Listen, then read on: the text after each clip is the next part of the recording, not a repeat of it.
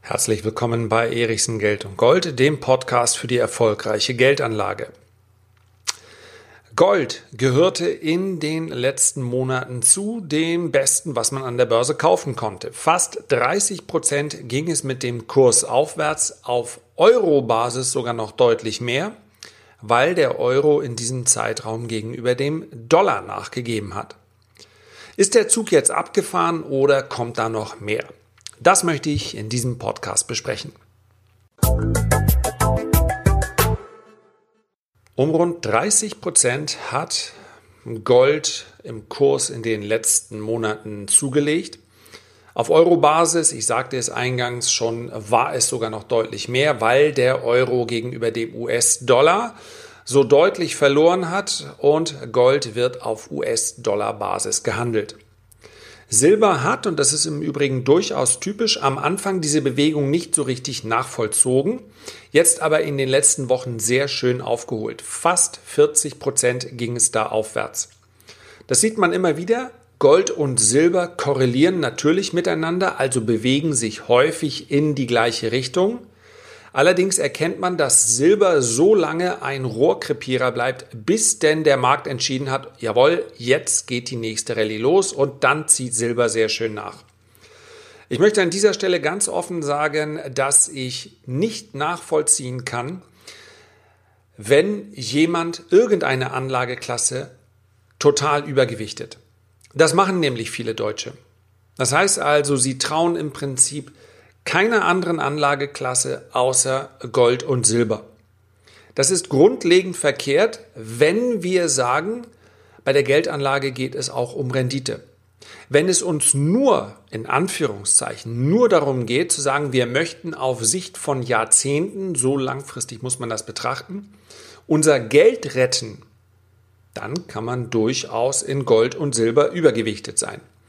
Denn eines muss man ganz klar festhalten, jede Papierwährung verliert permanent an Wert. Der Dollar gilt als eine der stabilsten Währungen überhaupt. Seit Einführung der Fed, also der amerikanischen Notenbank, hat der Dollar aber dennoch 98 Prozent an Wert verloren. Das heißt also, wer sein Vermögen in einer Papierwährung, sei es nun Dollar, Yen, Euro, ja, die, äh, wer momentan in Argentinien oder Venezuela unterwegs ist oder auch in Russland, der wird merken, wie schnell eine Papierwährung an Wert verlieren kann. Ja, aber selbst in diesen, ich nenne es mal etablierten Währungen, wie also Euro, Yen, der Euro ist ja noch gar nicht so alt, Dollar, verliert man permanent an Wert. Das ist ganz, ganz wichtig. Das heißt also, genau deshalb wird Geldanlage notwendig. Geld, welches einfach nur aufbewahrt wird, verliert permanent an Wert. Und wenn wir uns die Pläne der Notenbanken anschauen, dann dürfen wir davon ausgehen, das nimmt in der Zukunft eher noch zu. Wenn du jetzt im Übrigen sagst, naja gut, jetzt sprechen wir heute über Gold. Gold ist äh, 30 Prozent gestiegen. Da hätten wir auch mal ein bisschen früher sprechen, drüber sprechen können. Dann kann ich Ihnen dir absolut nur zustimmen. Ja, noch im vierten Quartal 2018 handelte Gold ja unter 1200 US-Dollar. Ja, das absolute Tief lag so bei knapp über 1100 US-Dollar. Ich möchte allerdings zu meiner Ehrenrettung sagen und das auch als gleichzeitig als Einladung verstanden wissen. Anfang des Jahres habe ich bei einem Goldkurs um 1220 US-Dollar Ganz deutlich gesagt, wenn Gold jetzt über diesen Widerstand ansteigt, ja, das sind Widerstände, die sich aus ähm, psychologischer Natur heraus ergeben. Charttechnik ist nicht irgendetwas, was für ein paar Spezialisten ist, die sich sonst, ja, die, die möglicherweise mit zugeklebten Fenstern und äh, nur im Neonlicht arbeiten. Ja, Charttechnik ist sichtbar gewordene Psychologie. Und wenn ein Kurs eines frei handelbaren Gutes wie Gold immer wieder bei, einem bestimmte, bei einer bestimmten Marke abprallt, dann ist das letztendlich Charttechnik. Dann kann man nämlich sagen, wenn die Käufer diese Marke überwinden, ja, dann ist dieses Hindernis erstmal aus dem Weg geräumt. Und darauf habe ich in meinem Report hingewiesen und habe gesagt, Wenn es über 1220 US-Dollar geht, dann ist die Luft erstmal rein, dann kann es weiter aufwärts gehen. So, das hilft jetzt nicht mehr, das gebe ich offen zu. Aber das wird auch äh, weiterhin eine große Rolle spielen. Beispielsweise bei der Überlegung, wo kann ich denn kaufen, wenn Gold mal zwischendurch korrigiert, werde ich Ende dieses Podcastes noch darauf eingehen. Und wenn du sagst, ich möchte das nicht verpassen, unter diesem Podcast habe ich dir einen Link eingerichtet. Unter www.erichsen-report.de kannst du dich für diesen kostenlosen Newsletter eintragen. Du musst ganz kurz deine E-Mail-Adresse bestätigen. Das ist aus rechtlichen Gründen notwendig, weil wir nicht irgendwelche E-Mail-Adressen einkaufen und blind in alle Welt rausschicken. Und weil du dich auf diesem Weg genauso leicht wieder austragen kannst, wenn du das möchtest. Ehrensache. Dieser Report kommt jeden Mittwoch vor Börseneröffnung und da weise ich auf solche Marken nicht nur in Gold, sondern auch im Euro, US-Dollar, im DAX oder im Dow Jones oder auch mal in großen spannenden Aktien immer wieder hin. Gold steigt also seit vielen Monaten und die Frage ist eigentlich warum. Ray Dalio, einer der erfolgreichsten Hedgefondsmanager aller Zeiten und derzeit vermutlich derjenige mit den größten Hedgefonds. Bridgewater Associates heißt seine Hedgefondsgesellschaft, hat ein Sieben-Punkte-Szenario zurechtgelegt. Ja, die sieben Punkte können wir in zwei Minuten abhandeln, weil es ganz, ganz simpel ist und letztendlich erklärt, warum Gold jetzt gerade relativ interessant wird und vermutlich in der Zukunft auch noch weiter sein wird. Die Ausgangsbasis ist also das ist das Modell von Ray Dalio, welches nachvollziehbar ist, dass die Wirtschaft immer wieder längere Phasen durchläuft.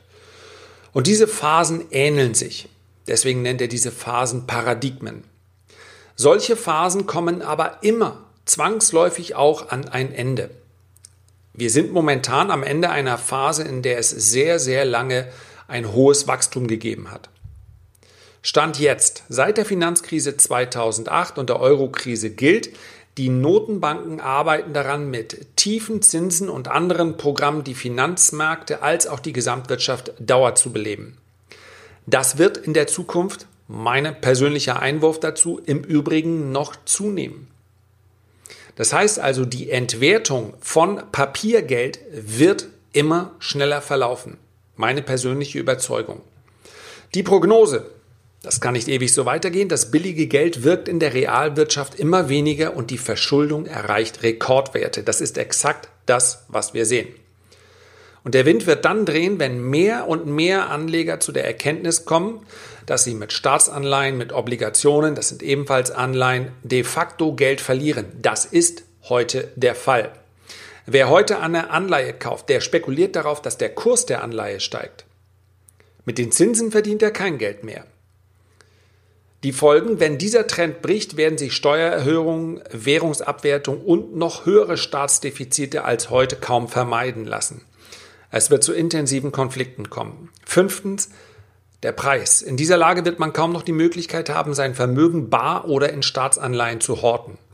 Kaum noch die Möglichkeit haben, sein Vermögen bar oder in Staatsanleihen zu horten. Das ist eine klare Warnung. Jeder muss damit rechnen, dass sein Geld am Ende wertloser ist. Und das sagt ein Hedgefondsmanager, nicht etwa irgendein Verschwörungstheoretiker. Sechstens, die Alternative als Anlagemöglichkeit bleibt Gold. Es gewinnt traditionell an Wert, wenn es mehr Kämpfe gibt auf der Welt und wenn die Währungen unsicher werden. Siebtens, der Zeitpunkt, ja, Ray Dalio ist Profi genug, um zu sagen, dieser Paradigm Shift, also diese Veränderung, sei pretty close, also ziemlich nah, legt sich aber nicht genauer fest. Er hat gerade gesagt, dass er mit einer Wahrscheinlichkeit von 25 Prozent, man muss dazu wissen, Ray Dalio arbeitet mit großen Programmen, die ähm, ja, unglaublich viele Faktoren miteinander vergleichen. Deswegen kommt er teilweise zu relativ genauen Einschätzungen, die nicht immer richtig sein müssen, aber die ich durchaus sympathischer finde als das, was wir uns äh, in den sozialen Medien derzeit permanent antun müssen. Also einfach nur rauszublasen, ja, die Welt wird untergehen, zumindest aber unser Finanzsystem, ob es nun von den Banken ausgeht oder, oder, oder. Das hilft absolut niemandem. Ja, ohne einen Zeitstempel, die Zukunft wird düster. Na, sehr schön. Also, Ray Dalio hat gesagt, mit einer Wahrscheinlichkeit von 25 Prozent eine Rezession in den nächsten äh, zwölf Monaten. Gold sollte also weiterhin äh, profitieren. Und wenn wir uns anschauen, wie beispielsweise selbst jemand, der ein großer Verfechter ist von Aktien, und der ebenfalls, ähnlich wie ein Warren Buffett, nicht dazu rät, komplett aus Aktien auszusteigen, sondern wenn, dann die Gewichtung zu ändern, wie beispielsweise äh, Jens Erhardt von der Vermögensverwaltung DJE Kapital AG. Der sagt, Gold ist aus seiner Sicht interessant mit einem Kursziel von 1900 US-Dollar. Und er erklärt sehr schön, warum Gold derzeit so interessant ist.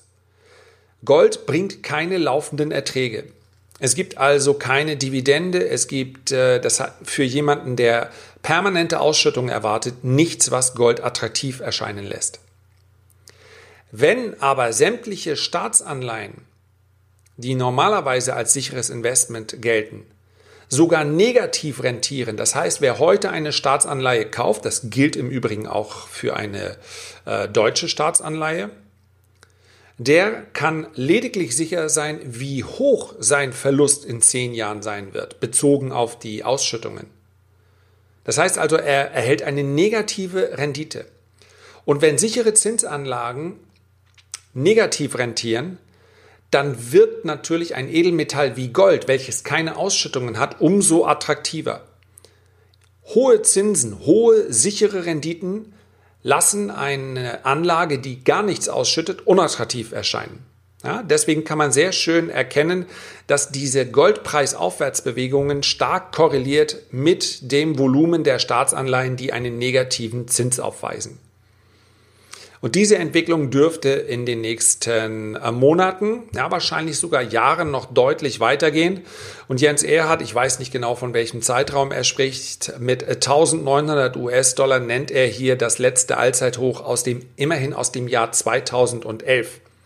Es ist schwer, einen Sachwert wie Gold zu bewerten, weil er ja nichts äh, Produktives an sich hat. Das heißt also, er hat keine natürliche Bewertung verdient, sondern lediglich die Bewertung, die wir ihm zugestehen. Wenn wir aber Gold als Sachwert vergleichen mit Immobilien oder mit Kunst oder mit Aktien oder mit seltenen Weinen oder Whiskysorten, dann muss man sagen, dass der Sachwert Gold noch enormes Aufwärtspotenzial hat. Meine persönlichen Ziele auf Sicht der nächsten Jahre liegen also jenseits des Allzeithoch, Allzeithochs bei 1900 US-Dollar.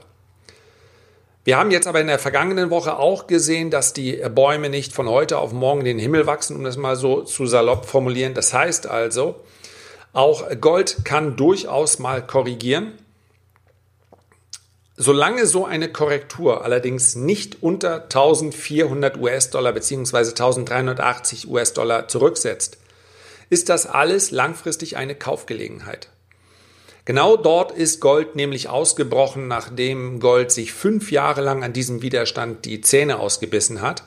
Also bei 1380 US-Dollar kam das ganz große Kaufsignal. Wie gesagt, auch darauf habe ich im Report, Link steht hier unter diesem Podcast nochmal hingewiesen. Der Ausbruch ist da. Tja, und diejenigen, die dann zugeschlagen haben, haben ja mittlerweile auch ganz kräftig verdient.